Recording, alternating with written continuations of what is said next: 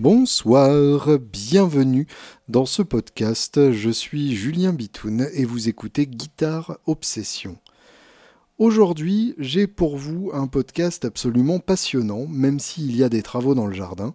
Oui, euh, alors on est dans Paris, donc c'est une cour intérieure, mais il y a de l'herbe, donc techniquement ça compte euh, pour un jardin. Euh, j'espère que vous allez bien parce que euh, là il y a vraiment un truc chouette à écouter. Il s'agit d'une interview de Manu Lanvin. Manu Lanvin, le fameux bluesman français qui, à la force de ses tournées incessantes, a fini par se faire un prénom et même à carrément remettre le blues dans le spotlight des médias français, ce qui n'est pas rien. Et euh, bah, c'est un, un, véritable showman à l'américaine, une bête de scène qui est capable de tenir un public en haleine pendant deux heures sans débander. Je l'ai vu faire et c'est assez impressionnant. Et il vient de sortir un nouvel album, Grand Casino, qui est un album un peu à part, puisque c'est un album qui n'était pas prévu, euh, comme il nous le racontera euh, dans cette interview en question, réalisée dans son studio, euh, La Chocolaterie. Et je le remercie au passage de nous avoir si bien accueillis dans ce très bel espace de création et de s'être à ce point confié à votre serviteur, puisqu'on a passé plus d'une heure à discuter de plein de sujets, évidemment beaucoup discuter du blues, puisque c'est un peu notre passion commune. Donc j'espère que ça vous intéressera et je vous donne rendez-vous dans deux semaines pour d'autres élucubrations guitaristiques. Et hop, je me suis pris les pieds dans la langue de mon propre tapis de élucubration guitaristique. Bonne semaine.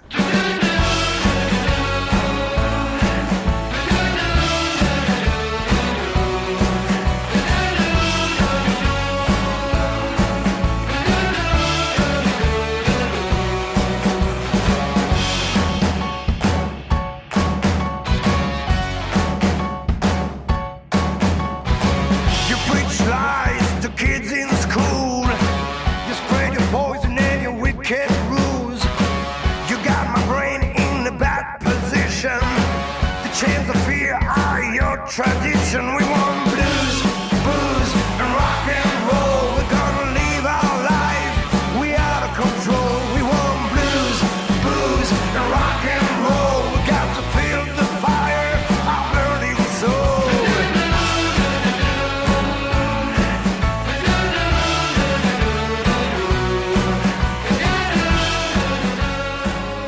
Bonsoir Manu. Hello Merci de m'accueillir donc à la chocolaterie, qui est ton studio et qui, qui pue la musique, on peut le dire. Ah, d'accord. euh, pour commencer, euh, bah, on va pas, on va pas tourner autour du pot. Je veux parler du blues euh, et de, de, de, cette musique, mais qui est un terme qui est utilisé par plein de gens pour, pour parler de choses radicalement différentes. Euh, du coup, pour toi, qu'est-ce que, qu'est-ce que ça veut dire le blues Ouh, ça évoque déjà euh, euh, plein de choses différentes, on va dire. Euh, la musique de l'âme, on dirait un truc un peu bateau. Mm -hmm. Je pense que c'est quand même la somme de problèmes à la base très quotidiens, de choses, sur les problèmes de facture, les problèmes de cœur, les problèmes de la vie en fait. Mm -hmm qui se résume dans quelque chose, dans des accords assez simples, finalement, assez accessibles. Je sais pas comment à l'époque les mecs le pensaient, mais à mon avis, ils ne devaient pas se casser la tête. Ils avaient ouais. surtout un propos à tenir et qui devait être, à mon avis, euh, euh, dans l'émotion et dans l'histoire qu'ils avaient à raconter. Euh, ils n'avaient pas des vies simples, ces mecs-là. -hmm. Donc effectivement, ils n'avaient pas des histoires simples à raconter. Puis je pense que dans l'évolution naturelle des choses, ces harmonies ont dû, être, ont dû faire l'éducation de plein de gens, aussi bien des musiciens bien que des non-musiciens. Et que euh, après on en a fait d'autres choses. Il euh, euh, y a des musiciens qui ont pu sauver leur peau avec cette musique-là. En allant à Chicago, il y a eu ce label, Chess Records, qu'on en connaît. Mm -hmm. Et les mecs se sont dit bon bah finalement ça c'est des codes qu'on connaît, c'est ceux qu'on écoute depuis notre jeune enfance. Mm -hmm. et donc ce que je retiens beaucoup là-dedans, c'est qu'il y a eu comme ça, avec cette musique-là, on a un passeport pour la liberté. Mmh. On peut peut-être se désaliéner euh, de, de, de, ces états difficiles qui étaient les états du sud des États-Unis, moi dans lesquels j'ai passé un peu de temps, euh, et ne serait-ce que d'y aller en, en, saison, même pas une saison lorsqu'il fait chaud, on se rend compte que c'est des états où il se passe rien, mmh. c'est vide, c'est désert. Tu peux faire vaste. des kilomètres sans croiser qui que ce soit, ouais. Exactement. J'ai tenté de prendre un petit déj un dimanche matin à Vicksburg. Voilà. En soi, c'est une expérience.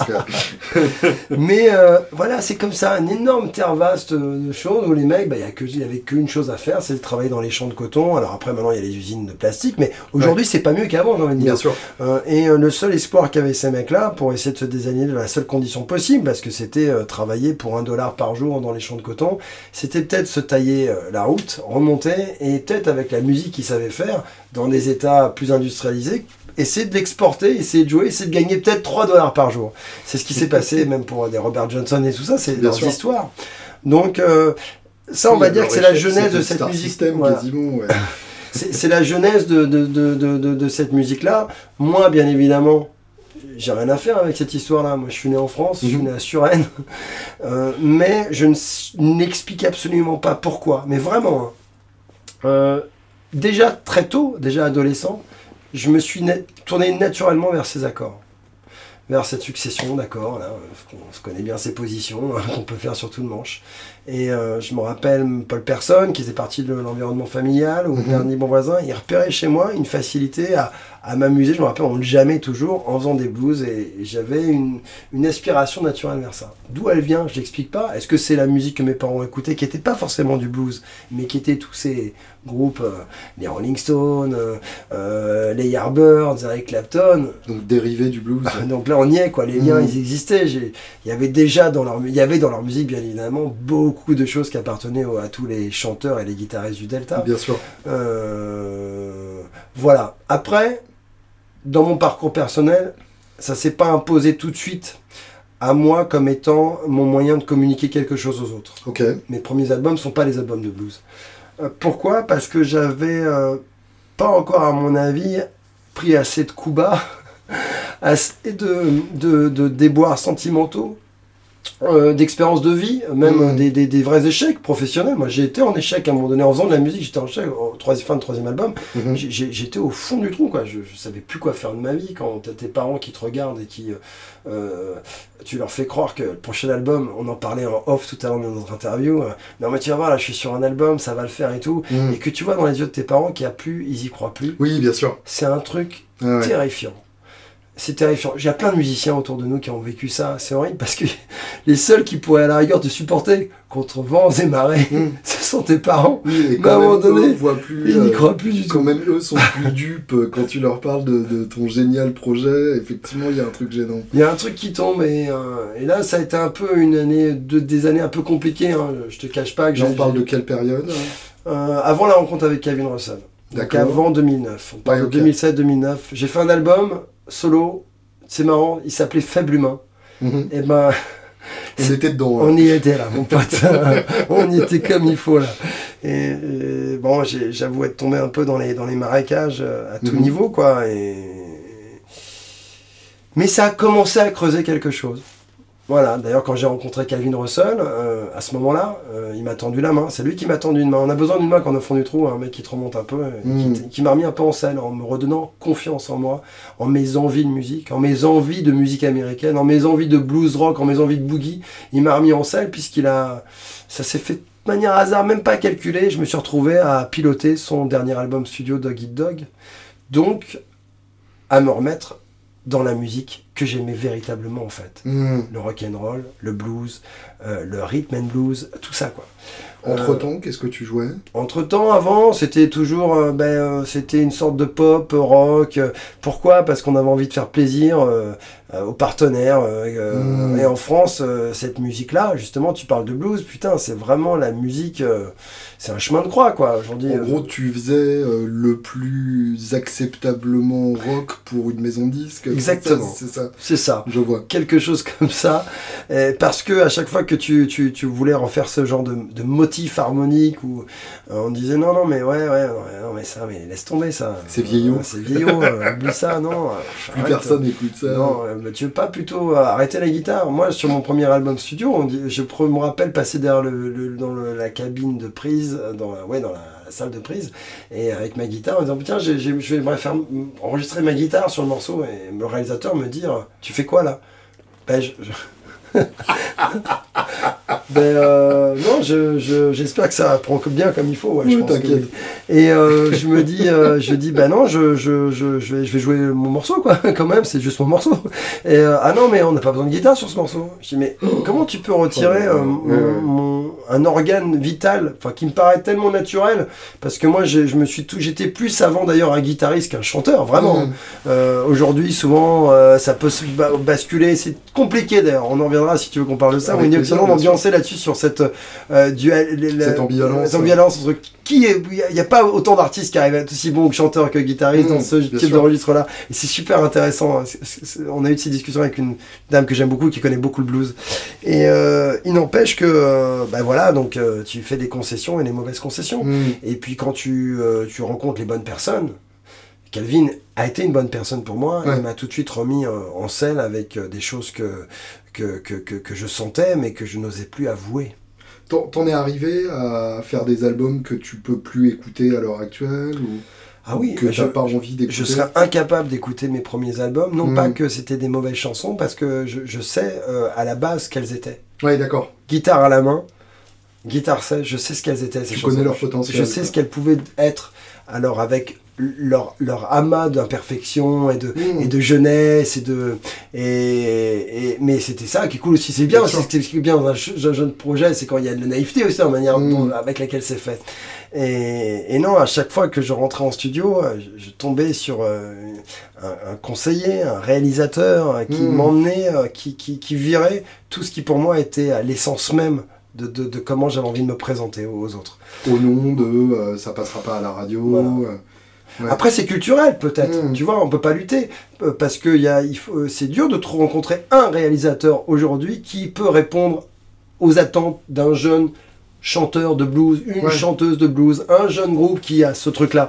D'ailleurs, je les encouragerais tous, ceux qui nous mmh. écoutent, euh, s'il y en a sans doute qui sont dans, ce, dans cette, dans cette réflexion-là, d'aller aux États-Unis comme tu le fais, mmh. comme tu l'as fait, comme on le fait de temps en temps, aller travailler avec les mecs qui savent le faire et pas se poser de questions. Oui, bien sûr. Alors c'est sûr, c'est un petit billet d'avion, mais bon, après sur place, tu peux te démerder et tu rencontres des gens qui ont cette culture, donc mmh. savent t'aider et qui peuvent t'accompagner à réaliser ton projet. Après, moi, j'ai quand même cette conviction intime que euh, il y a la possibilité de faire du, blues et du rock en France. Je, pense que euh, effectivement l'idée de devenir expat a quelque chose d'assez séduisant parce que évidemment euh, quand on veut faire du rock c'est logique d'aller de l'autre côté de l'Atlantique mais je pense qu'il y a une, certaine euh, une certaine bravoure à justement aller contre la logique culturelle et à le faire en France malgré tout et à tenter de l'imposer en France. Moi, c'est en ça que je trouve ta démarche intéressante. C'est que, c'est que depuis dix ans maintenant, euh, tu réussis à faire exister euh, du blues en France. Et, et c'est, ma question suivante, c'est comment tu, t'y es pris, euh, j'imagine uniquement par la puissance de la scène et le nombre de dates incalculables c'est ça. pu faire? Je pense que c'est la, la scène qui m'a qui m'a qui m'a qui a, qui a, qui a formé cette trajectoire là.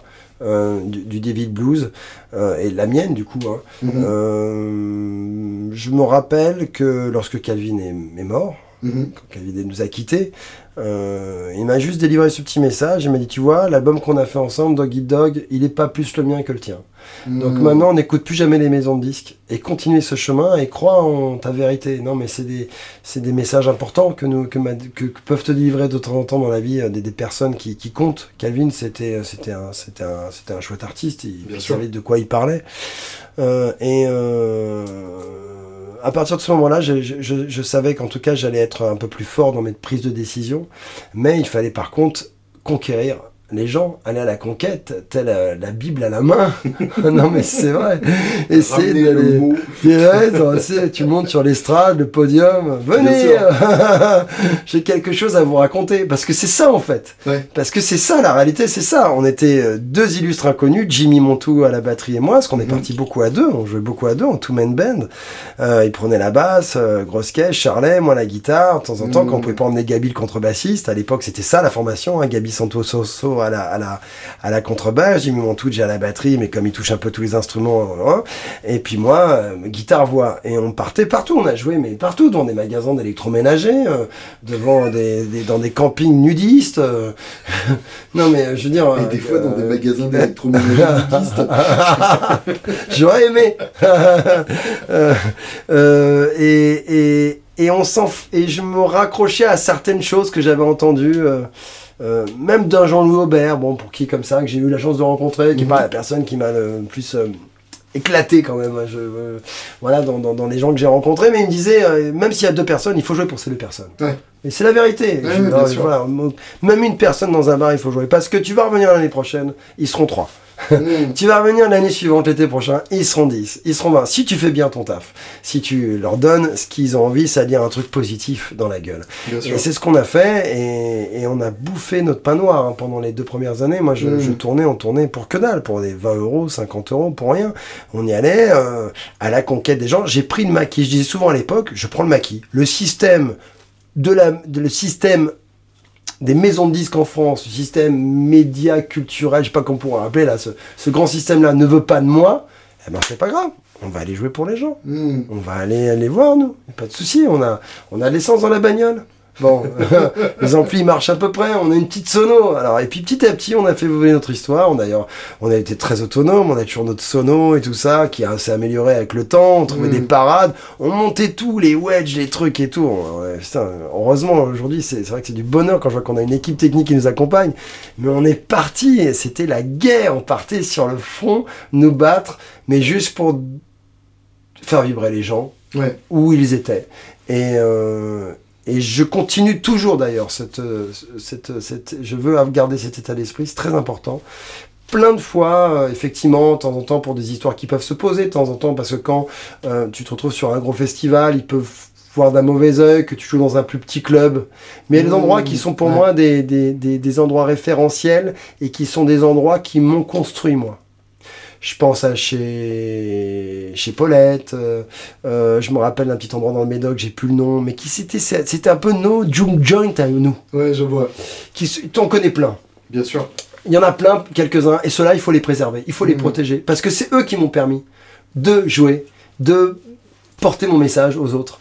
Et, euh, et donc à chaque des fois, moi quand on me rappelle, même s'il y a des de- histoires de budget, parce qu'il peut y avoir des, des, des trucs comme ça, je dis non, non, il faut qu'on aille jouer dans ces endroits-là. Parce que euh, parce que c'est les endroits qui ont cette identification-là. Et, euh, et que surtout, il faut savoir d'où on vient. Et il faut de temps en temps retourner l'appareil. Moi, j'étais bien content lorsqu'il me disait Manu, on te book. Bon, on a que on n'a que 100 euros à te filer, hmm. mais, par contre, ça serait cool que.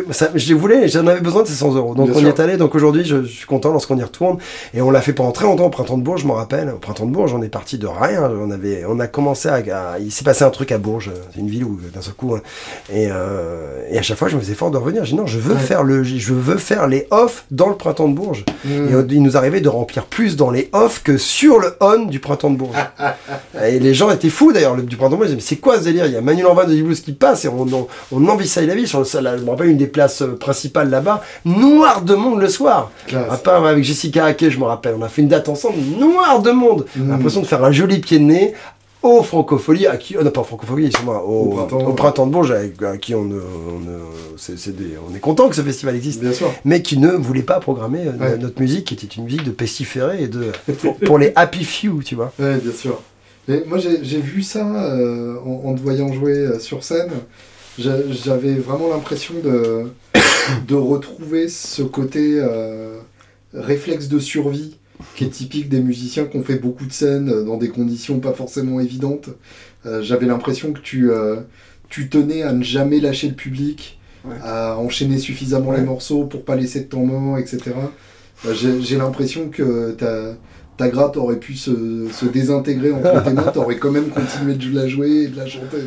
Bah, ça, c'est encore le terrain qui nous forme à ça. Hmm. Parce que, comme je te le dis, comme t'es pas attendu dans les endroits, il faut, cap- il faut capter l'attention des autres. Ouais. Euh, et pour tous les musicos aux États-Unis, c'est la même chose. Hein. Neil Mhm. Black me confiait, Neil Black est un collaborateur avec qui je bosse pas mal et qui coécrit pas mal de titres avec moi. Mhm. qui est un Américain euh, installé en France euh, depuis longtemps. Il me disait, mais Manu, nous, si on faisait pas danser les gens, on jouait plus jamais. Ouais, bien sûr. Notre rôle à nous, quand tu arrives dans un club, quel qu'il soit, une- un, un pub, euh, tu vois, n'importe quel vulgaire pub, on est arrivé, on avait intérêt à susciter un enthousiasme et des gens en folie, autrement on n'était plus jamais reprogrammé dans l'endroit. Hmm. Donc du coup, tu trouves des, des astuces. Mais quand tu décodes des mecs comme Buddy Guy et tout ça, ils se sont fait de la même manière. en fait. Sûr. Ils ont trouvé deux trois trucs, ils ont deux trois ficelles qui fonctionnent toujours. C'est devenu des gimmicks chez eux. Complètement. Euh, le coup de la serviette sur la guitare, tu Bien vois, sûr, pour ouais, faire des grands thèmes. Buddy Guy au début, le coup d'arriver dans le Ah, public. bien évidemment. Aaron Jack, ouais, ouais. Mais parce que euh, il a vu que ça fonctionnait et, ça a créé l'enthousiasme des autres. Bien et il sûr. en- et il en a fait sa recette. Hmm. Je, je- je voulais euh, parler un peu de, de Calvin Russell Mm. aussi, euh, que tu citais tout à l'heure. Tu, tu parlais de l'album. Comment, euh, comment est-ce que vous travailliez euh, concrètement ensemble? Parce que j'imagine que c'est pas forcément un mec facile à, à driver. euh, En, fait, tu sais quoi? C'est ouais. le mec le plus facile à driver au Vraiment? monde. C'est un truc de dingue. D'accord. Je- je- J'en ai collaboré avec pas mal de gens à la chocolaterie. Je peux te jurer qu'il y a plein d'artistes en France qui pourraient prendre. Qui, ouais, malheureusement, il n'est plus là, mais Hmm. j'aurais rêvé qu'il soit là et qu'il prenne exemple sur ce mec-là. quoi. D'accord. C'est le mec le plus facile à driver. À ce point? Mais c'était un truc de fou. Classe. Bon, après, il y a la confiance qui existait. Hmm. Euh, moi, il faut savoir que Calvin, au début, quand j'ai produit son album, il s'agissait pour moi de ne pas intervenir dans le processus artistique, et de- enfin non, pas dans le processus de, de composition. Hmm. J'avais juste, juste proposé de le mettre à disposition de mon studio, de l'aider à trouver des musiciens, de payer les musiciens, Hmm. de produire l'album en fait, Ouais. produire les bandes, acheter les bandes. Ouais, ouais, en je l'occurrence, c'est les disques durs, mais c'est pareil. Oui, faire en Pro- sorte que producteur. existe. Et euh, me démerder à démarcher après, s'il le voulait, euh, les maisons de disques pour lui, parce qu'il était très euh, démotivé par ce système-là. Mm. Et d'ailleurs, il voulait arrêter. Moi, j'étais recherché à Austin, au Texas. Je dis, putain, Calvin, les gens t'aiment en France, tu peux pas les abandonner. Hmm. Il faut que tu reviennes. Et, et qu'est-ce qui te manque? Mais Ouais, mais il me faut une maison de disques. Mais non, fuck off les maisons de disques. T'as pas besoin de maison de disques. Tu es Calvin Russell, putain, nom de Dieu. Euh, si tu n'es, euh, tu as besoin de quoi D'un band Je te trouve le band. Tu veux quoi Mm. Un studio Je te trouve le studio. Tu veux un mixeur, un ingénieur Je te trouve l'ingénieur mixeur. J'ai des mecs super. Euh, et il m'a fait confiance. Mais dix jours avant son arrivée en France, j'ai un appel de sa femme en panique qui me dit j'ai un problème. Calvin prend des médicaments en ce moment parce qu'il a quelques mots. Euh, et euh, il a des pannes d'inspiration, il n'arrive pas à se concentrer. Il n'a aucune chanson en magasin. Hmm. Oh le drame, tu vois, je vois mon rêve aussi de travailler avec un mec parce que c'était partait plus d'un fantasme et d'une Ah oui, envie que, de me dire je vais gagner euh, des millions euh, alors que c'était pas le cas. Déjà à Mm. cette époque le marché du disque était était En plus, était libre plus en chute ouais. libre. Mais c'était moi je voulais collaborer c'est ce qui me plaisait. Puis c'était mon pote surtout alors j'avais envie euh, de l'éclater. Je voulais lui redonner foi aussi. Mm. lui m'avait redonné foi en me faisant confiance en passant des nuits entières ici à prendre la guitare t'entends dans le studio là là où t'es assis il venait là où t'es assis. Ouais là où t'es assis Julien il était là Vraiment, on écoutait de la zik, on écoutait les trucs et tout, c'était génial. Et, et je vois, j'ai pas envie de trahir mon pote, quoi. Hmm. Et puis, euh, du coup, je me suis dit, bon, on va essayer de jouer un ping-pong, lui et moi. Je, je vais, je, vais, je vais essayer de penser à lui très fort et essayer de voir comment, qu'est-ce qui serait bien pour lui, qu'est-ce qu'on, comment Calvin composerait de la musique? Hmm.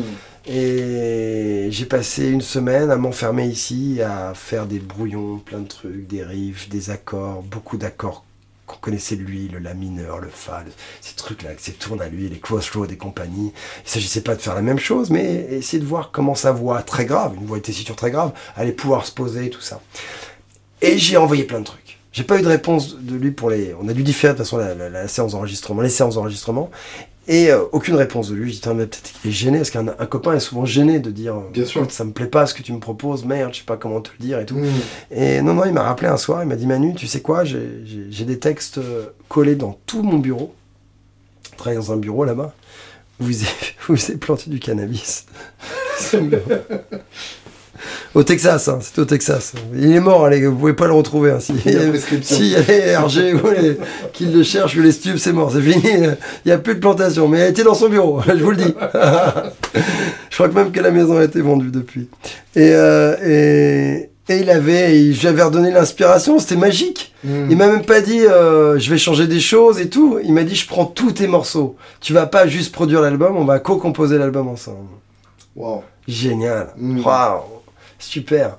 Voilà, et donc quand il est arrivé, on, a différé pour des raisons de logistique, on a dû différer le studio d'enregistrement, on l'a carrément euh, muté euh, à, Marrakech parce que je, pour, pour le recevoir bien, pour qu'il ait sa chambre, pour qu'il ait des gens, c'était déjà un monsieur qui était assez âgé et tout ça. J'avais besoin de gens qui s'occupent de lui. J'ai la chance d'avoir une, maison là-bas, accès à une maison là-bas avec des gens top, un personnel génial et des salles qu'on pouvait euh, totalement transformer en studio d'enregistrement. Il y avait une énorme salle, une salle qui est là, une chambre, hein, qui est une suite, qui sonne super bien. On sait qu'elle sonne bien. Nicolas et moi, qui était mon partenaire, Nicolas Bonnière, mhm. on, sait que cette, cette, pièce sonnait bien. On s'était dit, il faut qu'on enregistre là-bas. Et euh, bref, tout était bien réuni pour que ça se passe là-bas. Et puis lui, l'aventure le, tentait. Hein. Un Texan qui débarque dans la Médina de Marrakech, si tu veux. Il existe une vidéo sur YouTube, on trouve Kevin Russell off in Marrakech. Il faut le regarder, ça vaut le coup d'œil. Ça vaut le coup d'œil. Hein. Lui sur la plage d'Emma Efna, c'est juste extraordinaire. Moi je l'ai, j'ai le reportage de ça. Le témoignage, il existe quoi. Et, euh, c'était top. Donc il venait euh, le matin, on se mettait sur les toits du Riyad, on testait les tonalités, être sûr qu'on s'est pas mm. planté au niveau des tonats. tout passait avec lui. C'est incroyable, les requins ils sont bluffants là. Tu on se prend la tête sur les tonalités. Ouais, tu trouves que ma voix, euh, elle est mieux en sol ou en sol dièse et tout. tu vois le mec là-haut, il dit non, c'est good, ça va. tout, fonctionne, qu'est-ce que tu veux quand le mec tout fonctionne Quand Dieu a dit décider sur un mec qu'il aura une voix, il a une voix, mm. c'est tout, il n'y a plus d'histoire de tonalité. Et tout passé, on vérifiait, on structurait un peu les choses. Il avait quand même quelques idées qu'il avait ramenées, on les prenait. Hein.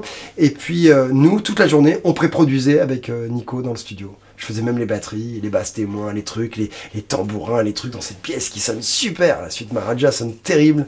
Et, euh, et à 18h, il arrivait avec son texte qu'il avait travaillé. Je, je, montais dans sa chambre, t'entends des CD d'écoute. Mmh, et il peaufinait son texte, il descendait. Allez, trois techs maximum, c'était dedans. Ah ouais, d'accord. Et ce qui était bluffant chez Calvin, c'est que Autant la journée, il était très farfelu, il oubliait le nom des gens. Tantôt, je me disais même, est-ce qu'il se rappelle de moi euh, d'un jour à l'autre, tu vois Non pas qu'il prenait des substances, il prenait pas de substances quand il était au Maroc. Mais euh, je dis, putain, c'est marrant, peut-être le décalage horaire et tout.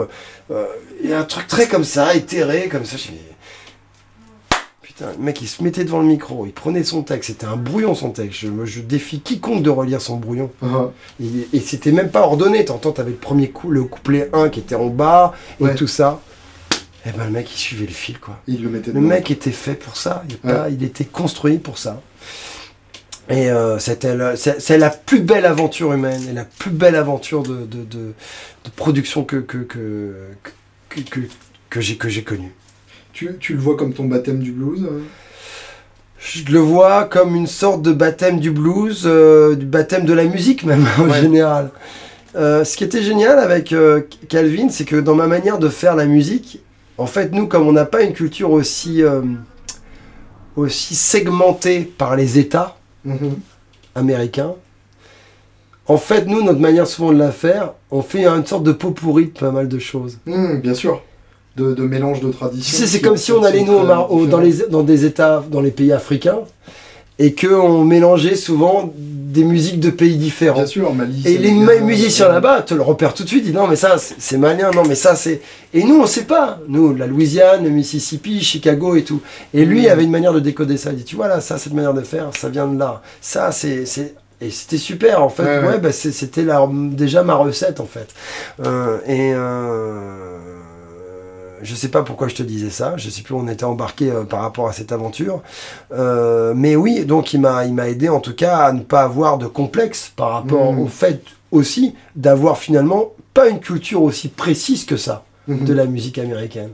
Ne pas être dans cette forme d'authenticité absolue. Ouais. Alors lui détestait le blues, 12 euh, bars et tout ça. Il aimait pas ça, mais moi j'aime pas ça il était très inspiré. Il y avait du gospel même dans sa voix et tout ça, dans sa manière de faire. Mais il était, c'était pas son truc. Lui, il, cherchait toujours à apporter quelque chose de moderne dans sa manière de faire les choses. Hmm. Et il avait décodé chez moi, dans ma manière finalement très euh, naïve de, de, de m'être inspiré de tous ces courants musicaux euh, anglo-saxons, d'avoir cette recette-là à lui proposer. Hmm. Mais d'ailleurs, ouais, c'est, c'est, intéressant que tu dises ça parce que je retrouve ça dans, tes albums. Euh, ce côté justement pas pur. Euh, comment dire Tu n'es pas esclave du blues historique. Euh, et on sent que tu as ce côté euh, à vouloir présenter la musique au plus large public possible. à la rendre accessible sans la trahir. Est-ce que ça t'évoque euh, quelque chose bah, c'est ouais, je, je, crois que c'est joliment dit et, mhm. je, je, te remercie d'avoir relevé ça. Oui, c'est ça. J'essaie de ne pas trahir euh, euh, tous ces mecs qui m'ont inspiré, mhm. mais euh, il est hors de question pour moi de, de, de, de, de, de, de, la, de copier ou de, de, de, plagier les choses ou tenter de les plagier, sachant qu'il y a des mecs qui l'ont tellement mieux fait que je ne pourrais le faire. Mhm. Et d'ailleurs, c'est souvent ce que je dis quand on va sur un album, et même pour Calvin à l'époque, on s'est dit ça avec Nico, on dit pourquoi on va essayer d'aller sur le terrain de Texan? Qui savent mieux faire la musique texane que nous. On va pas s'amuser, je vais même pas m'y amuser. Et l'album de Calvin Russell, Dog Eat Dog, en termes de sonorité, c'était très neuf pour lui.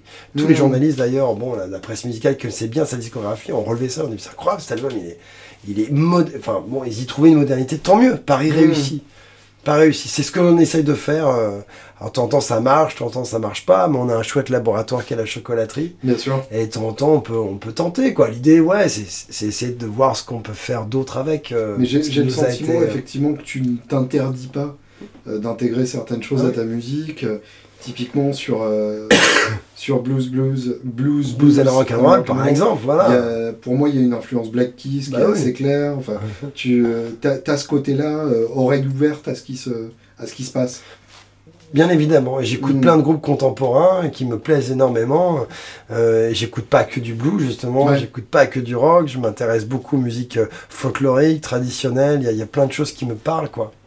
Euh, alors je sais pas après si ça intègre ma musique, mais en tout cas ça part d'une prédisposition de dire euh, il faut tout écouter. D'ailleurs je travaille beaucoup avec mon frère euh, qui est dans l'électro, donc qui est dans un tout autre mhm. registre, qui travaille beaucoup avec les machines. Moi ça m'intéresse, moi la musique urbaine, le hip-hop, l'électro. Lorsque c'est bien fait, il y, a quelques trucs qui me surprennent et de qui m'éclatent quoi. J'ai un peu de connaissance des, des musiques des musiques électroniques et ça m'intéresse. Ça veut pas dire que je m'en inspire totalement, mais parfois il y a deux trois trucs on dit tiens, ça c'est bien. Mm. Essayons de, voir comment on peut ramener ça un peu dans notre univers. Oui, et puis finalement, c'est des, c'est des codes qui sont pas si éloignés que ça les uns mm. des autres quand on les comprend vraiment. Bien sûr. Comme toujours. Euh, je voulais parler un peu de, de ton personnage, euh, de, du, du Devil Blues, etc. Euh, est-ce que. est-ce que c'est. est-ce que ça fait partie de Enfin, comment t'en es arrivé à, ce personnage-là, euh, à cette mise en scène euh, qui est relativement simple mais qui marche très bien, euh, avec le, ce côté vaudou que tu t'es approprié. Enfin, parle-nous de ça. Écoute, il y a plein de facteurs qui rentrent en, compte, mais il y a des choses qui ont bien coïncidé. Je crois qu'il y a cette forme, il y a, y a, le rejet déjà. Il y a le mhm. rejet aussi. Tu vois, mais il y a même l'affiliation parentale aussi. Mhm. Qui à un moment donné, fils de, on n'écoute pas. Moi, je sais que mes albums finissent à la poubelle ce rejet-là euh, de ma personne, de ce que je peux véhiculer en termes d'image. tu, tu, es le fils de qui ah, bah, Non, non j'ai un, père acteur de cinéma, qui est Gérard Lanvin. Ah, ok, j'avais pas ah, fait Tu vois, bah, voilà, c'est ça. Et, euh, et euh, à l'époque, ça m'a de temps en temps euh, pas handicapé, mais il y avait une forme de rejet, de mépris du coup, de jalousie, de ce qu'on veut, mais surtout de mépris. Et de partir du principe que tu étais là parce que lui t'y avait mis, c'est ça? Sans doute, ouais. Mm. Et puis, et, et, donc cette forme de rejet, voilà, cette forme de rejet, mais que j'ai déjà senti même quand j'étais jeune. J'étais un môme des parents artistes qui déménageaient beaucoup et à chaque année j'étais un peu le nouveau, tu sais, à l'école. Et le nouveau, bah, il a droit au bizutage. Je connais. tu connais aussi, Julien, voilà. Il a droit au bizutage, mais des bizutages, mon pote, j'ai vécu des trucs, quand j'y pense, je dis putain, mais des trucs qui m'ont violenté. Hein. J'en faisais des mmh. cauchemars pendant des mois après. C'est horrible, parce qu'on comment les enfants peuvent être terrifiants entre eux, quoi. C'est catastrophique. et euh, du coup, voilà. du côté de mon père. C'est vrai. Donc, euh, nouvelle école tous les trois ans. Ah oui, d'accord. Donc, euh, ouais, ouais, je connais. Tu connais le délire. et c'est horrible. Alors, il faut tout recommencer, se faire des copains, essayer de se frayer un truc. Mais t'es toujours l'étranger, quoi. T'es le mec montré du doigt. Et puis, bien sûr que même après, quand ça s'est un peu stabilisé. Moi, j'ai pas connu la partie plus simple. Hein. Mon, père, moi, quand, la première partie de ma jeunesse, mais mes parents étaient des, des n'avaient pas la réussite que mon père a eu après. Donc moi j'ai connu les années galères, mmh. euh, mais qui étaient voilà, qui fait partie de ma vie quoi. Et puis je regrette pas, c'est des parents géniaux qui m'ont aimé, donc c'est top. C'est déjà pas mal. Et qui sont encore là, donc euh, qui, qui, je peux pas demander plus que ce que j'ai mmh. là-dessus. Il n'empêche que euh, que lorsque je me suis retrouvé même dans des établissements un peu, genre, tu vois, établissements privés et tout ça, le fait d'être fils d'artiste, même dans ces institutions-là, c'était mal vu, quoi, tu Mmh. vois. Parce que déjà, c'est les artistes, c'était des. Tu vois, c'est des, des, des gens pas fréquentables. Des parias, puis ouais. c'était des marginaux. Puis Mmh. des- ma mère, elle venait me chercher avec des casquettes rose fuchsia et tout, avec les mercato qui arrivaient là-dedans. c'est qui la gonzesse là-bas? Bah, C'est ma mère, tu vois. Tout de suite, j'étais vraiment. Puis j'avais pas de Weston, moi je mettais euh, les fringues de ado que ma mère, je pouvais en mettre de ma mère, qui étaient des trucs des années 60. Voilà, j'avais pas, je rentrais pas dans la, dans la norme. Donc euh, déjà j'avais cette prédisposition à être ah ok je suis donc le mec pas fréquentable donc ce costard du diable Mmh. finalement eh, ça va commencer à me parler parce que si vraiment vous voulez que je sois le, le mec pas fréquentable je veux vraiment ne pas l'être à un moment donné. Puis après il y a plein de choses qui se sont assemblées beaucoup plus tard. C'est pas pour ça que ça s'est développé. Euh, j'ai toujours aimé dans Faible Humain l'album que j'ai fait avant le Devil Blues j'ai toujours adoré explorer l'humain euh, les mécanismes qu'on a à l'intérieur, euh, justement, ce diable qu'on a en nous, on l'a tous en nous, comment on arrive à le dominer, comment la civilisation a réussi, moderne a réussi tant à mettre de côté, comment il ressurgit Mmh. dans nos pulsions, pulsions amoureuses, nos passions, euh, nos échecs, nos, nos, nos, nos, nos envies de réussite, tout, tout ça, ça me parle beaucoup. C'est un, un, un des domaines que j'adore explorer chez l'humain. Mmh. Et, euh, et, et cette chanson de Robert Johnson, Me and the Devil Blues, parle de ça, quoi. Mmh. Voilà, oui, il y a ça en nous. C'est horrible le crime passionnel. C'est horrible sûr. de pouvoir arriver, de frapper ça. Mais il y a toujours un mécanisme. Ce qui est intéressant, c'est de comprendre. C'est ne pas accepter ces mécanismes-là. Mais ce qui m'intéresse, c'est de comprendre. Robert Johnson, putain, déjà à l'époque, cette chanson, elle est super osée, quoi. I'm gonna beat my woman till I get satisfied, quoi.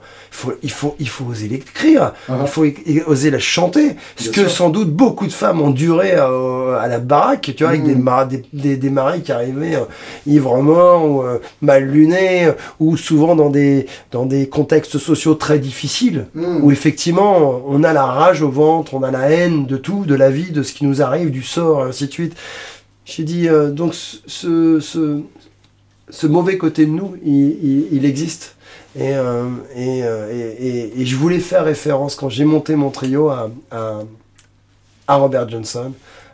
Ça va être Manu Lanvin, Me and the Devil Blues, Manu Lanvin and the Devil Blues. Mmh, D'accord.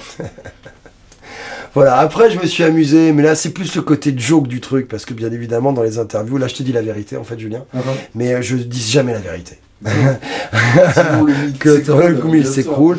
Mais en fait, je dis tout le temps que c'est depuis que ma, ma femme avait l'habitude de m'appeler le diable et, euh, et que je trouvais que ça me correspondait finalement plutôt bien.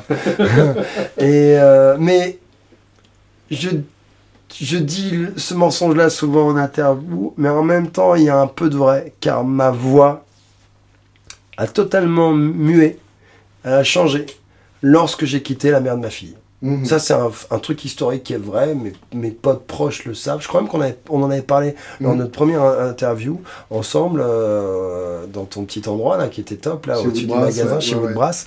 Et je t'avais dit, je sais pas ce qui s'est passé, j'ai une voix, il y a eu peut-être un trauma, un petit trauma, hein, de rien du Mhm. tout, un trauma psychologique. Bah, on se Et ma voix, Jingo, elle a, elle, a, elle a basculé vers autre chose. Après, il y a la fréquence des concerts, il y a la, ma- la manière aussi de travailler cet outil naturellement en chantant tous les soirs.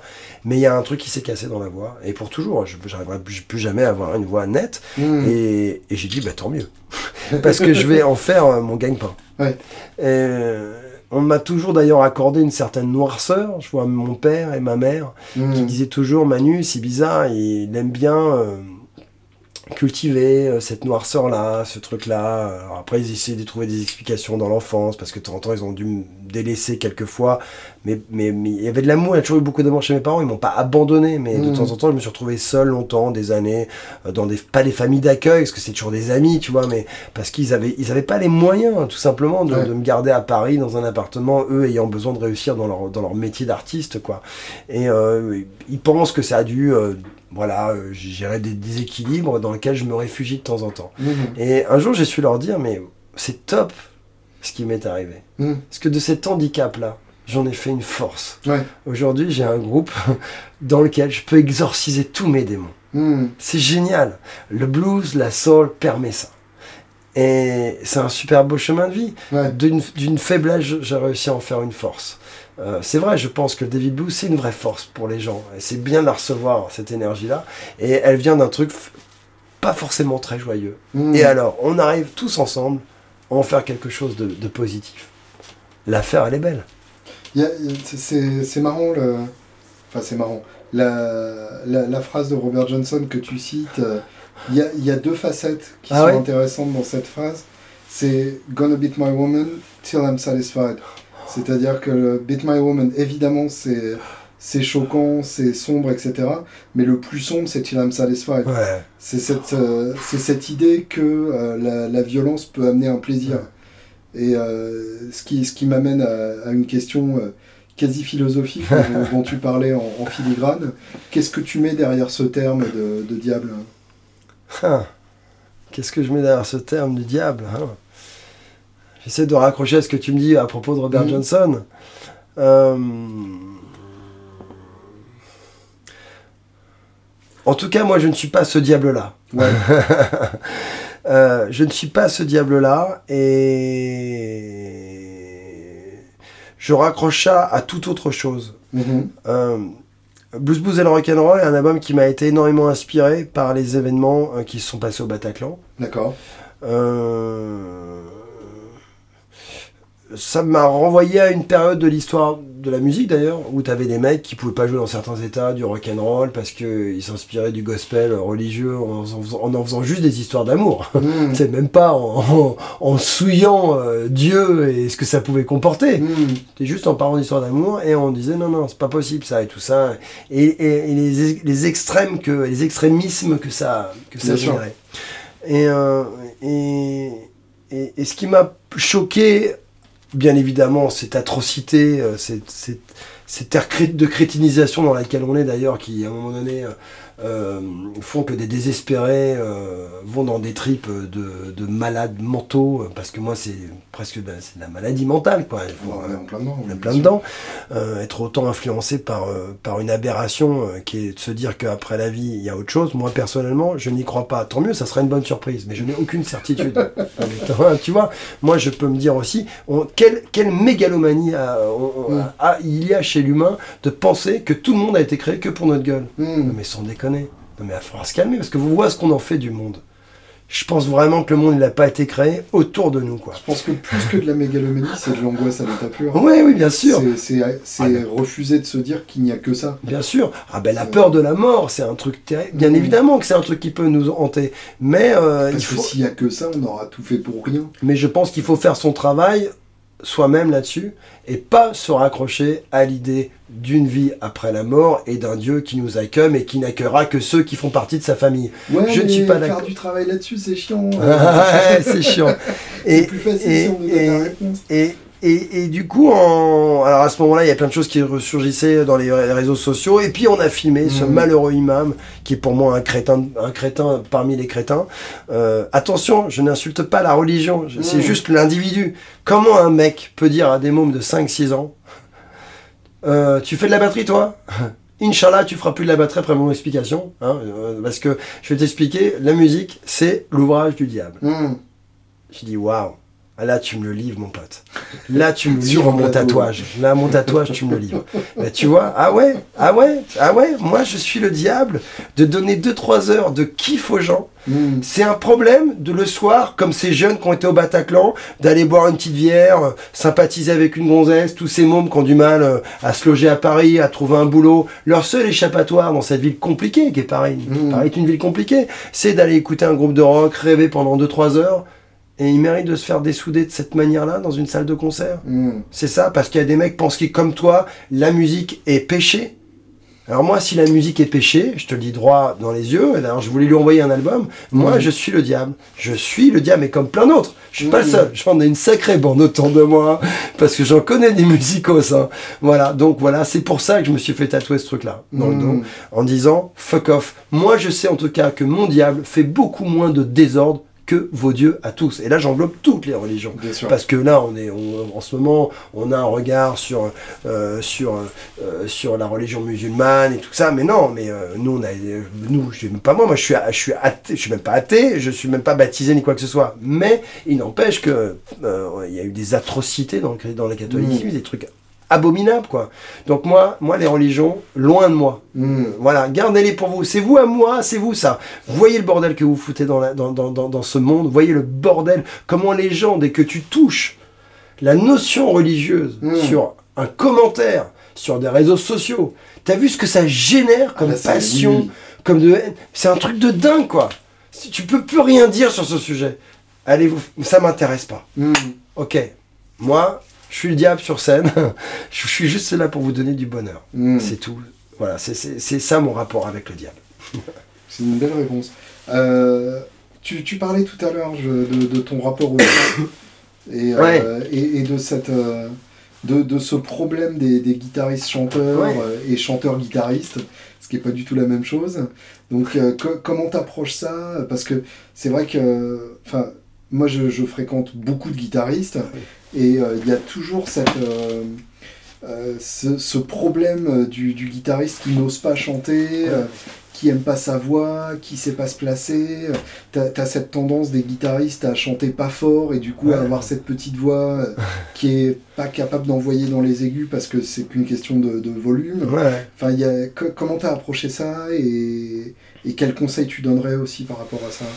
Alors il y a des mecs, tu vois, qui étaient pas forcément des, des, des, qui étaient moins bons chanteurs, on va dire euh, sur le papier, mhm. que guitaristes. Je pense à le, plus grand guitariste pour nous, hein, qui est notre dieu, qui est Jimi Hendrix. Mhm. Il n'empêche que sa manière de phraser, sa manière de faire le truc, c'était tellement en, accord avec lui-même. Mhm que c'est juste génial. Bien sûr. Pour moi, c'était un super chanteur. C'est vrai que lui, ne supportait pas voix d'ailleurs. Il a du mal, mais oui, mais en même temps, c'est inimitable. C'est un style, c'est un truc, c'est une signature énorme. On a envie de l'imiter à la rigueur. Tu es obligé à un moment donné. Il avait des types de voix. On en passe tous par là d'ailleurs. Super. par là. Et euh, voilà, c'est ça. Regarde Keith Richard. Moi, les albums de Keith, ils sont superbes. Mm. Les albums où il chante, je trouve que c'est top. Il y a une fragilité, un truc. Mais là, on est dans une forme de sagesse, quoi. C'est les mecs qui sont, ils ont, ils ont, ils ont plus le complexe, quoi. Je crois que c'est le complexe qui le bouffe, l'histoire. En fait, il faut pas avoir de complexe quand on fait les choses. Ils l'ont pas, les guitaristes, quand ils le font, leur band et tout ça. Ils y vont. T'as vu, dans l'aigu, ils y vont. Eh ben, il faut que tu fasses la même chose avec, avec ta voix, mon pote. T'as envie de lui dire. Voilà le conseil que j'ai envie de faire, la même chose avec ta voix. Alors, c'est sûr que ça va peut-être passer au début euh, une fois sur dix la note que tu vas vouloir envoyer et tout. Mais hein, tu vas tellement y aller, retourner, retourner au, charbon, au charbon, que dans un an, deux ans, la note là-haut, tu vas la choper, mais hmm. comme il faut, avec une voix blindée. Euh, parce que tu écoutes même les chanteurs, juste chanteurs, je pense à Joe Cocker, j'ai vu un documentaire il y a peu de temps que tu as peut-être vu, dû voir là, sur Netflix ou je sais plus quoi. Et, euh, eh ben, il chantait pas du tout pareil qu'à la fin, le mec. Hein. Hmm. Tout est du travail, quoi, je veux dire. Euh, ses premiers trucs, c'est fragile, hein, même au niveau du groove, c'est fragile. C'est bien, il y a déjà un truc, hein, attention. Hein. Mais bon, tu vois, ok, t'es pas encore Joe Cocker. tu vas le devenir, mais tu ne l'es pas encore. Je pense aussi à Steven Tyler, les premiers enregistrements hmm. avec son groupe d'avant Aerosmith, là. Tu dis, c'est Steven Tyler, là, tu plaisantes ou quoi? Voilà, il n'a même pas le même grain de voix. Voilà, je pense qu'il faut, euh, il faut, il faut pas non plus se cacher derrière la guitare aussi. Le fait de se cacher derrière la guitare fait que du coup, on exerce moins on envoie moins d'énergie avec l'instrument qu'est la voix. Mhm. Et du coup, il y a comme, tu sais, comme un mec qui, qui doit utiliser ses deux membres pour jouer, faire un sport, mais qui va plus solliciter le bras droit que le bras gauche. Oui, bien sûr. Et euh, je, vois un peu les choses comme ça. Il m'est arrivé même à une époque, je me rappelle, quand je, chanteur. quand je commençais à beaucoup travailler la guitare plus que la voix, ben, j'arrivais sur la, date de concert avant, ben, j'avais plus envie de travailler mon instrument que, que ma voix. je comprends. Et je pense que c'est la fréquence, fréquence. Le David Boo, c'est 120 concerts par an, tout ça.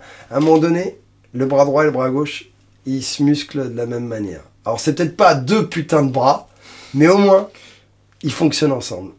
Et, et, ça, il faut pas le chercher, il faut, il faut juste travailler et se décomplexer. Se décomplexer. Moi, j'étais un mmh. chanteur insupportable avant mais insupportable. Moi, j'écoute mes premiers albums, c'est quoi cette voix de fausset, quoi? C'est quoi cette voix horrible, là, du mec, là, des aigus qui étaient laids, quoi? Ah, mm. c'est moche, quoi. Et bah, il faut insister, insister, et puis à un moment donné, il y a un truc, c'est que du travail, quoi. Moi, j'en parle que du travail. c'est, c'est, ouais, c'est que du travail. Et je ne sais pas si tu partages cette sensation, mais j'ai l'impression que travailler le chant, c'est aussi chanter avec un groupe derrière. Parce que j'ai la sensation que le fait d'être obligé de passer par-dessus une section rythmique, ça change complètement la perspective aussi. J'ai eu la chance, euh, le, station qui est à quelques centaines de mètres d'ici, euh, c'est un bar dans lequel j'ai joué tous les samedis pendant deux ans, euh, à raison de trois heures par samedi.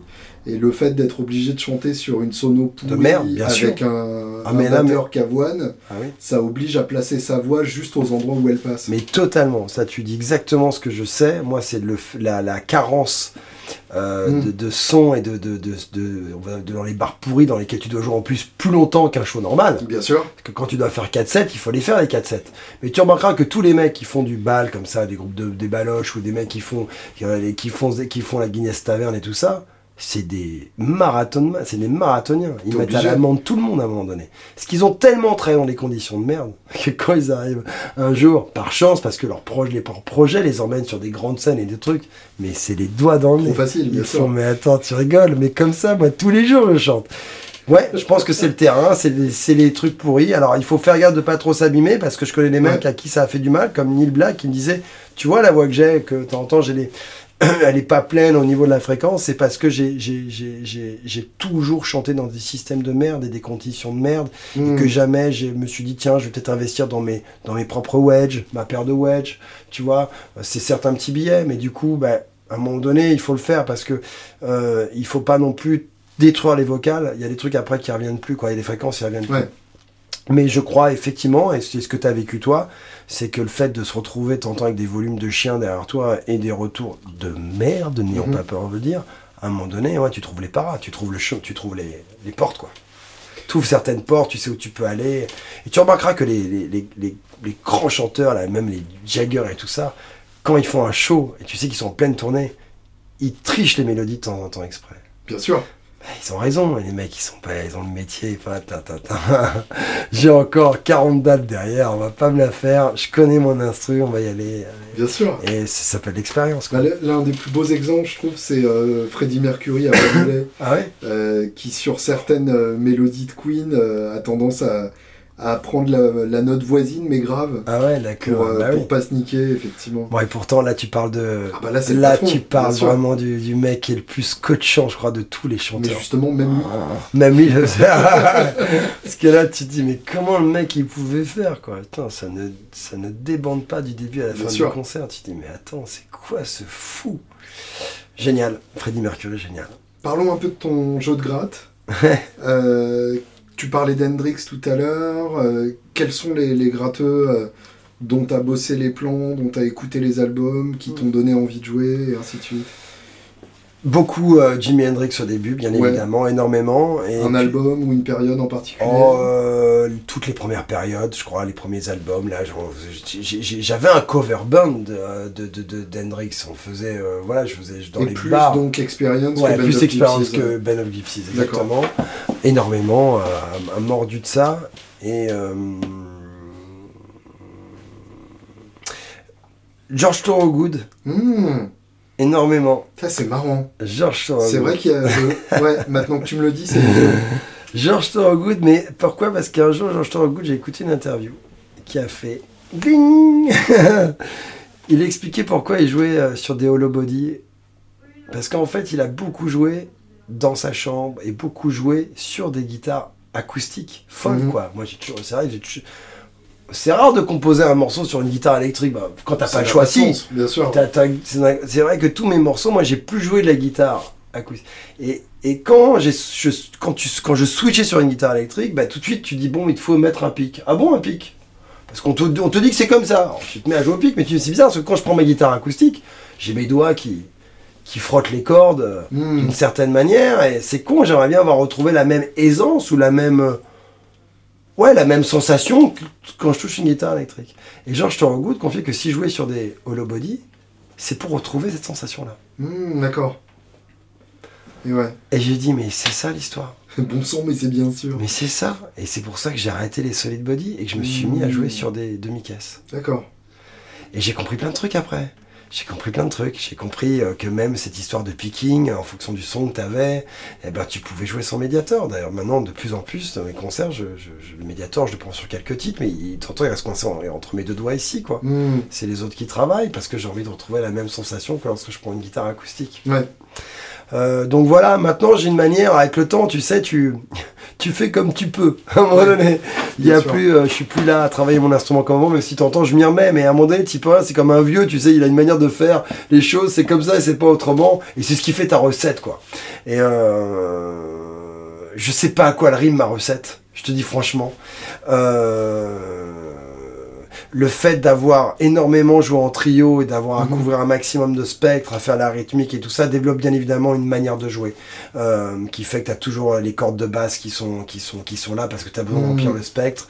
Euh, tu l'as jamais vraiment la rythmique dans les boogies, non, tu Ouais. passes toujours du bas, du haut du manche parce que, euh, parce que tu as l'impression qu'il y a un vide qui va se créer. Hmm. Euh, donc tout ça te fait bien évidemment travailler ton instrument d'une autre manière, je le dis, j'imagine.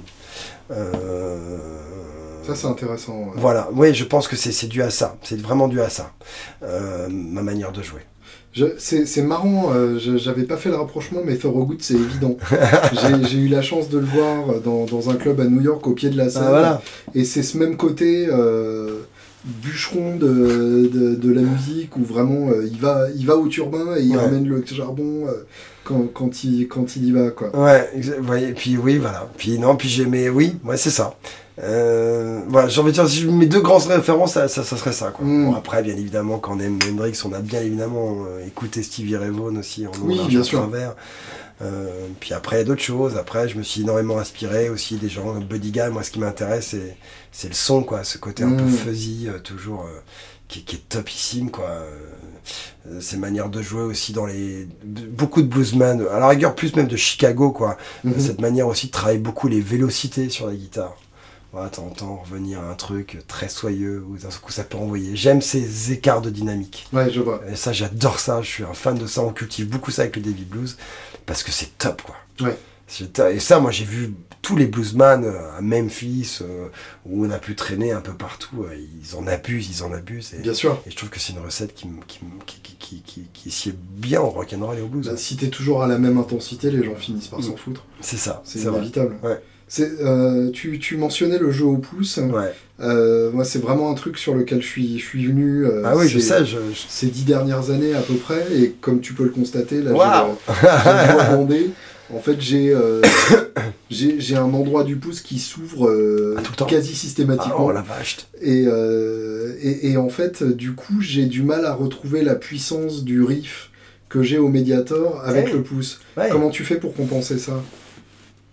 Ah bah on peut pas l'avoir, mais euh, alors euh, Yarol m'expliquait un truc, lui il Mhm. se met abusément fort.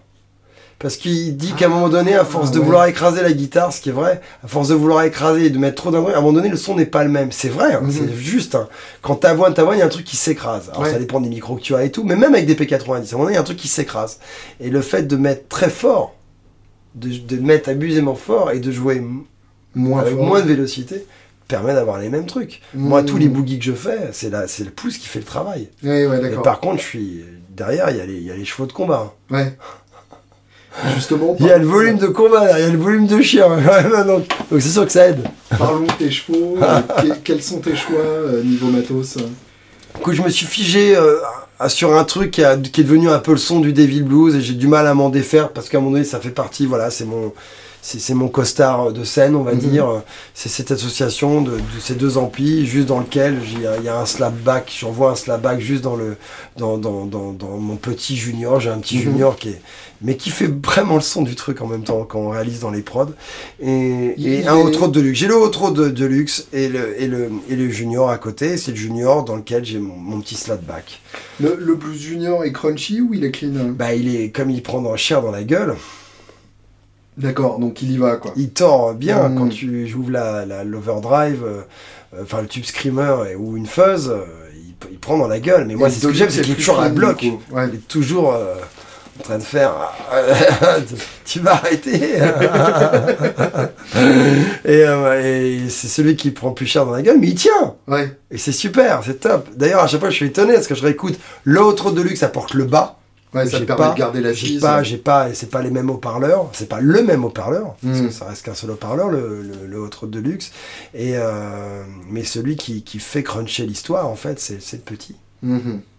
Et tes choix de guitare euh, Choix de guitare, donc voilà, euh, tu connais un peu ma recette maintenant. Je suis resté, j'ai essayé pas mal de choses. euh, j'ai Quand t'étais en solid body, tu jouais sur J'avais une SG là que j'ai toujours, SG avec des D'accord. P90. J'adore les micros. Je reviens toujours sur les P90. Bon, je, je pense qu'il y a plein de mecs comme moi, dont toi d'ailleurs.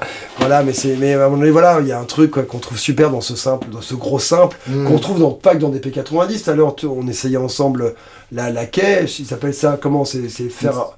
C'est un gold foil. Ouais, voilà, pareil, c'est un genre de gros, euh, de, de gros single et c'est, bien ça. Mhm. Ça, ça fait, euh, j'aime bien la personnalité de ce type de micro. Bien sûr. Et c'est ce qu'elle avait sur la SG. Et je te dis, euh, en écoutant ce reportage un jour sur, sur, sur, sur enfin, une interview de, de, de, de Georges Thorogood qui parlait de, de, de son pourquoi des demi-caisses, ça, ça a éveillé un truc. Parce que moi, dis-toi que le premier groupe de rock que j'avais, là, sur le coup, quand j'étais adolescent, c'était mon acoustique que j'ai, là, Mhm. dans lequel j'avais mis un micro dans la rosace et que je mettais dans un ampli guitare et je saturais le truc. D'accord. Et en fait, je me rends compte, alors peut-être qu'il y a une forme de nostalgie de mes adolescents, de mon adolescence, mais je kiffais beaucoup cette cuisine. Ouais. J'adorais ça. J'adorais ce son-là qu'il y avait, quoi. Alors, on arrivait à le contrôler pour qu'il n'y ait pas trop de feedback. On jouait avec des volumes peut-être moins de chiens qu'aujourd'hui. Mhm. Mais euh, il y avait un truc qui était bien, quoi. quoi. Ouais. Un truc. euh, et il y a quelques albums où j'ai ressorti ce, ce principe-là, surtout sur l'album Mauvais Casting, où il y a plein de morceaux. En fait, c'est une électroacoustique branchée dans l'ampli avec le drive et tout, Mmh. signal direct mélangé, parce que j'aime bien ce truc-là. Mais c'est ce qui nous rapproche finalement des premières explorations, des mecs qui ont commencé dans le blues à un moment donné à avoir les premières électriques qui étaient des hybrides Bien sûr. qui étaient des hybrides entre l'acoustique et l'électrique. Donc, Mm. euh, et, et c'est c'est en ça que j'aime bien euh, les, les, les, les- demi-caisses. Bah, j'ai- même une, une affection particulière pour les albums euh, électriques de Lightning Hopkins. Ouais. où t'entends l'électrique gratter à vide aussi. Bah ouais. Et t'as ce- t'as cet hybride-là qui est vraiment chouette. euh. Mais Elmore James, c'était pas sa cuisine Pareil, aussi. bien sûr. On est d'accord. Tout le Mm. monde pensait que c'était. euh, Enfin, quand t'écoutes, tu penses que c'est euh, voilà une télécaster ou n'importe quoi. Et c'est ce qui faisait sans doute le son d'Elmore James. Mhm. C'est que c'est- c'est c'est une acoustique, quoi. Bien sûr. Voilà, branché, voilà. Et, et j'arrive à retrouver ça. Alors, c'est sûr, avec les volumes qu'on a, je pourrais plus le faire avec, euh, avec une vraie acoustique.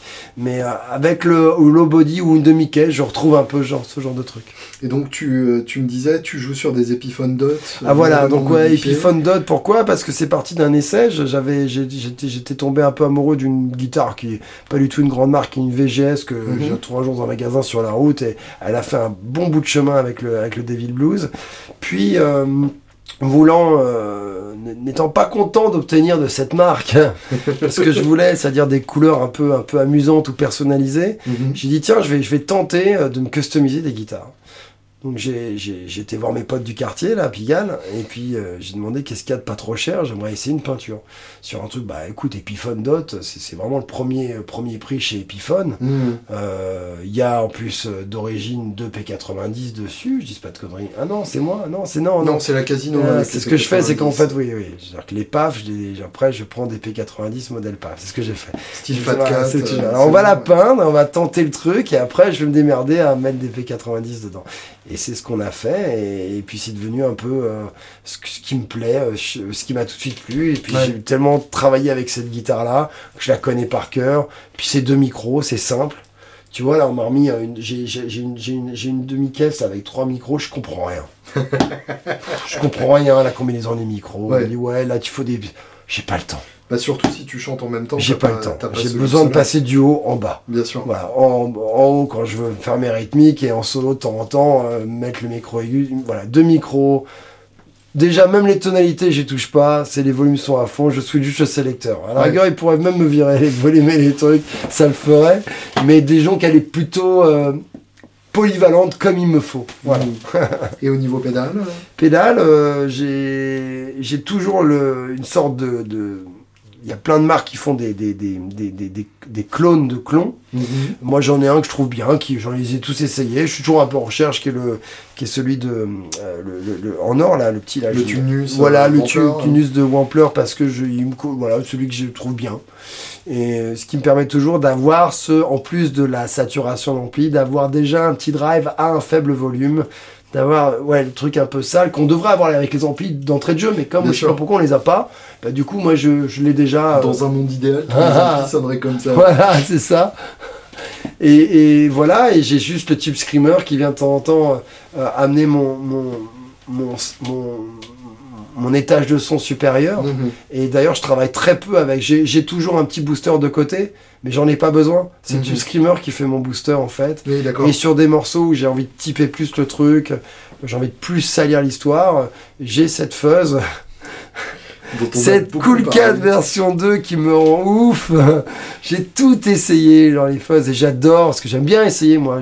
J'aime bien essayer toutes les fuzz. J'ai j'ai, euh, Vincent Loret qui m'a fait des su- qui fait Mhm. des super trucs. Il y a des trucs super partout, mais va savoir pourquoi. C'est cette putain Dans de Cool 4. mon pedalboard, ce qui fonctionne toujours mieux, c'est cette, euh, c'est cette fuzz qui est pas vendue comme une fuzz d'ailleurs. Ils la vendent comment d'ailleurs? Ils la vendent d'un électro, ils la vendaient comme une.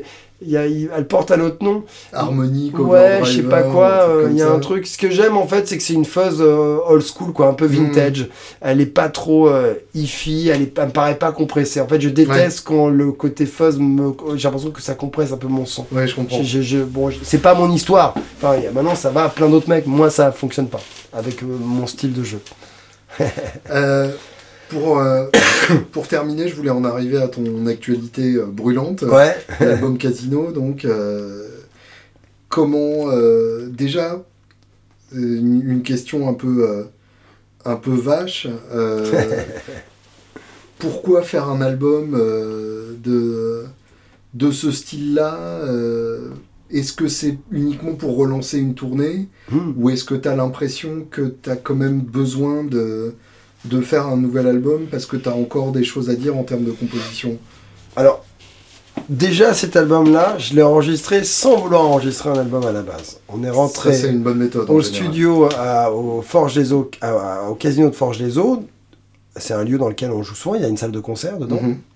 Donc on y a joué plusieurs fois. Puis j'ai appris qu'il y avait un studio d'enregistrement dans le domaine. Donc, bien sûr, j'ai demandé à visiter le studio. Normal. Ce studio est top, parce qu'il est au milieu de la nature. Ce Mhm. studio est top parce que le matériel qu'il y a dedans appartenait au studio de Pathé Marconi à Mhm. Boulogne-Billancourt. D'accord.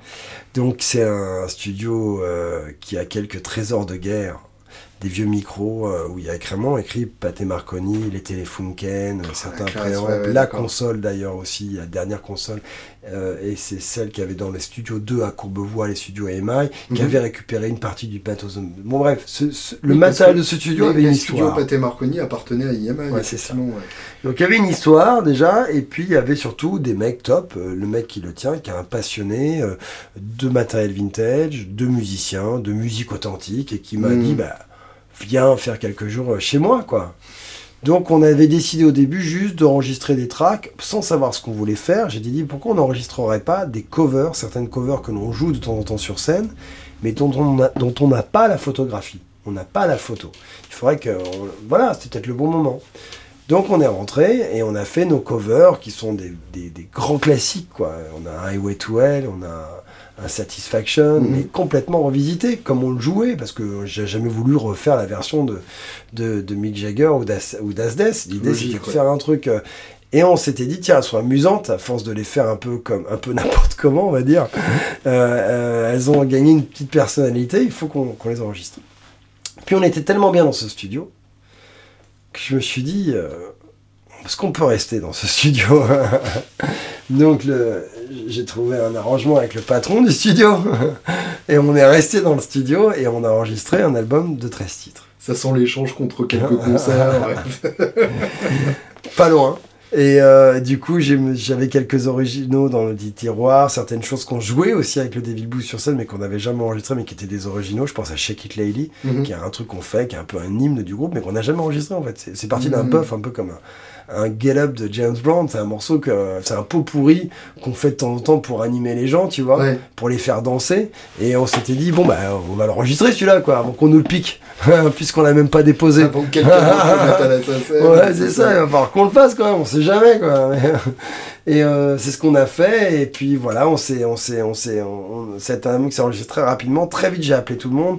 Euh, j'ai appelé Mike Latchwell pour les claviers, les harmonicas. Je lui ai dit, je veux faire un album qui respire, euh, qui respire ce grand casino, quoi. Un truc un peu plus mmh. up et tout ça. Donc, j'avais aucune obligation d'enregistrer cet album. C'était pas du tout pour relancer une tournée parce que euh, cette formule qu'on a en trio, elle, elle, a une bonne aura en ce moment. Mm. Et il y a tellement de territoires encore à explorer que euh, on n'a pas encore fait totalement le tour et qu'il y a plein de belles choses encore à faire avec mm-hmm. et que les gens ont envie de nous en ce moment, tant mieux. Ils nous aiment et nous on les aime pour, parce qu'ils nous aiment. Donc on y va. Euh, mais je trouvais que cet album tombait bien. J'ai dit tiens, on va peut-être pouvoir concrétiser des trucs chouettes avec cet album parce que finalement pour aller à la conquête des autres pays, il faut peut-être avoir euh, quelques, quelques parrains, quoi. Hmm. L'avoue, j'avoue que c'est le seul calcul que j'ai fait. Sur les featuring Ouais, j'ai dit, bah tiens, euh, j'ai des gens qui sont très accessibles pour moi, que je connais déjà. Pourquoi pas, euh, justement, les inviter sur cet album Puis, voilà, donc c'est comme ça que j'ai envoyé un message à Taj Mahal. On s'était déjà parlé pour d'autres choses, je sais plus pourquoi. Euh, on a, un ami en commun qui nous avait présenté quand il était venu tourner en France et tout ça. Bref, on avait projeté peut-être une fois de faire quelque chose, puis voilà, c'était parti aux oubliettes. C'était la bonne occasion. Je lui ai envoyé le titre, il m'a rappelé, il m'a dit bingo, banco, on y va. Classe. Génial, donc Taj Mahal sur un titre. Euh, puis bon, Popa Chubby, on s'est croisé plein de fois, bien évidemment, mm. sur des festoches, tout ça. Euh, je connais très bien la maison disque qu'il a soutenu pendant très longtemps, Dixie, Frog. Euh, j'adore Langlois, qui est un monsieur qui, m'a beaucoup conseillé parce que, bon, certes, je, suis le chanteur et guitariste du David Blues, mais je suis un producteur aussi à côté, donc mm. c'est des gens en qui j'ai vraiment beaucoup confiance et qui ont, une, une, vision très objective du, du, disque euh, mm. et de ses possibilités et des possibilités dans le type de musique que nous faisons. Mm. Donc je me suis, j'appelle souvent euh, l'anglois pour avoir des, deux trois infos et qui me donne des conseils. Et euh, Pachubi fait partie quand même d'un artiste qu'il a beaucoup soutenu et qu'il a euh, et, donc voilà, je trouvais ça cool d'avoir tenté quelque chose avec Papa et la même chose quand Papa Ted c'est son vrai prénom, c'est Ted, mhm. a, entendu euh, que je voulais faire quelque chose avec lui, il a dit ok, banco, on y va. voilà. Pareil pour Beverly Joe Scott. C'est, c'est, mhm. ça m'a souri. Je, dis, tiens, pour un grand casino, c'est bien la chance me sourit, quoi. C'est quand même top. J'appelle Beverly Joe Scott aussi, que j'ai rencontré à l'époque où je tournais avec Calvin et pour qui j'ai un énorme respect. C'est une chanteuse extraordinaire. Elle mhm. chante grave de chez grave. C'est, c'est une patronne dans le genre, quoi. Vraiment, quoi en studio, elle a mis tout le monde d'accord, quoi. Le morceau, il est passé de vitesse 1, là, tu vois, waouh, j'ai dit euh, kilomètre lancé, quoi. C'était génial. Et pareil, j'avais besoin de quelqu'un qui me donne la réponse sur une chanson que j'imaginais en duo, comme ça petite scène de ménage entre un homme et une femme, mais là, il n'est pas question de la taper. Hein. Mhm. Il est juste histoire de, de, régler les comptes euh, du quotidien. Et euh, elle a dit oui, et c'était super de pouvoir concrétiser ça. Et en toute fin de course, on avait mixé l'album. D'ailleurs, il était prêt à masteriser. Je me suis dit, c'est quand même con de pas avoir mon, mon parrain, mon, mon pote, euh, mon ami, celui qui m'a filé mon premier album des Alban Brothers lorsque j'avais 18 ans, en me disant Tiens, c'est pour ton anniversaire. Je dis C'est qui ça? Alban Brothers, ça ouais, ouais, je vais écouter, ouais. Euh, bah, c'est Paul Personne. Et, ouais. Et donc, euh, je me suis rapproché de lui en lui disant Écoute, c'est un album qui est vachement en anglais, qui est complètement en anglais. Mais je vais faire une petite entorse au règlement. je vais, on va faire un titre en français. Ça te hmm. tenterait de venir m'appuyer là-dessus parce que toi, tu maîtrises bien le français euh, dans cette musique-là. Et euh, il m'a dit pas de problème, carrément. Ouais, cool, on y va. donc j'ai envoyé le titre, euh, il a aimé l'idée, il voulait pas, il dit j'ai pas besoin de toi, ta voix elle est très bien. J'ai dit non, non, non, non, non, non, non, non, non, tu vas venir me donner la réponse sur une ou deux notion, parce que ça traite du diable justement, c'est là où je mm. dis je suis le diable, et qui peut être intéressante, je trouve. Euh, voilà, et puis il m'a fait une super partie de guitare aussi. Et, et je dis voilà, c'est un album familial, c'est un album de rencontres et de gens euh, que, que j'aime beaucoup, qui m'impressionnent beaucoup. Mm. Toujours autant, hein, même si j'ai un peu avancé dans mon parcours, mais c'est toujours des gens que, qui, que qui m'impressionnent énormément. Et, euh, et voilà, c'est cool. Donc voilà, et ça relance en plus une tournée, oui, ça relance du coup un peu une tournée, parce que bon, c'est sûr que ballet neuf, ballet toujours mieux, Donc les gens sont un peu enthousiastes à nous reprendre, nous reprogrammer, ou euh, d'accueillir cette fois-ci le quartet plus que le trio, donc une plus hmm. grosse équipe. Ça permet aussi de revisiter le show, moins aussi s'asseoir sur un truc qu'on connaît par cœur, tu vois, voilà. Et puis il y a beaucoup de gens qui viennent nous voir souvent une, deux, trois, quatre, cinq, six, sept fois. Ouais. Bah, ce serait peut-être bien de pas trop les décevoir et proposer quelque chose d'autre proposer quelque chose d'autre. Donc on se dit bah ouais, un nouvel album, c'est quoi finalement? C'est juste des nouvelles chansons. Et puis aussi ça peut venir agrémenter un, nouveau, une nouvelle setlist ou des nouvelles possibilités euh, sur sur scène. Bah, allez, on y va, c'est cool. Hmm. Pour terminer, la question par laquelle je clôt toutes mes interviews, les trois albums sans lesquels la vie n'aurait pas de sens. Waouh, waouh, waouh, waouh. Euh, Figure-toi quand même l'album de Jeff Buckley. Mm-hmm. Great. Je me suis j'avais oublié. J'avais oublié. Ah, le jour, je me suis retrouvé et j'ai dit mais comment cet album magique sur un album un mec donne tout, dévoile tout et d'une telle perfection. Mm-hmm. J'ai absolument rien à dire là-dessus, quoi. Euh, si on parle de Jimi Hendrix, c'est quoi? Axis Bold Love ou Are You Experience, l'album? Ça dépend, il y a les deux. Ah bah, je vais te dire les deux, voilà. Axis Bold Love, Are You Experience et Grace. Parce que tu sais quoi? L'album de Jeff Buckley, il y a un tel lyrisme, a une telle poésie, il y a une telle... Il y a un tel truc euh, sacré là-dedans, je trouve. Je pense que si j'étais même sur une île déserte et tout, euh, c'est peut-être ce genre de musique quoi qui peut me tenir euh, encore euh, dans la relation avec les choses autour de moi quoi. S'il n'y a mm. plus personne sur terre, je trouve que c'est un chouette album à, avoir avec soi quoi. Merci Manu. de rien.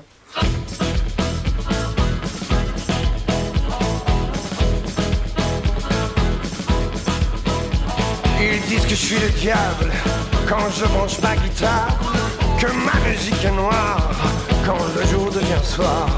Ils disent que je suis l'orage lorsque je pleure le monde, l'amour et ses déboires, et que ma pluie fait rage. Sait chanter le diable.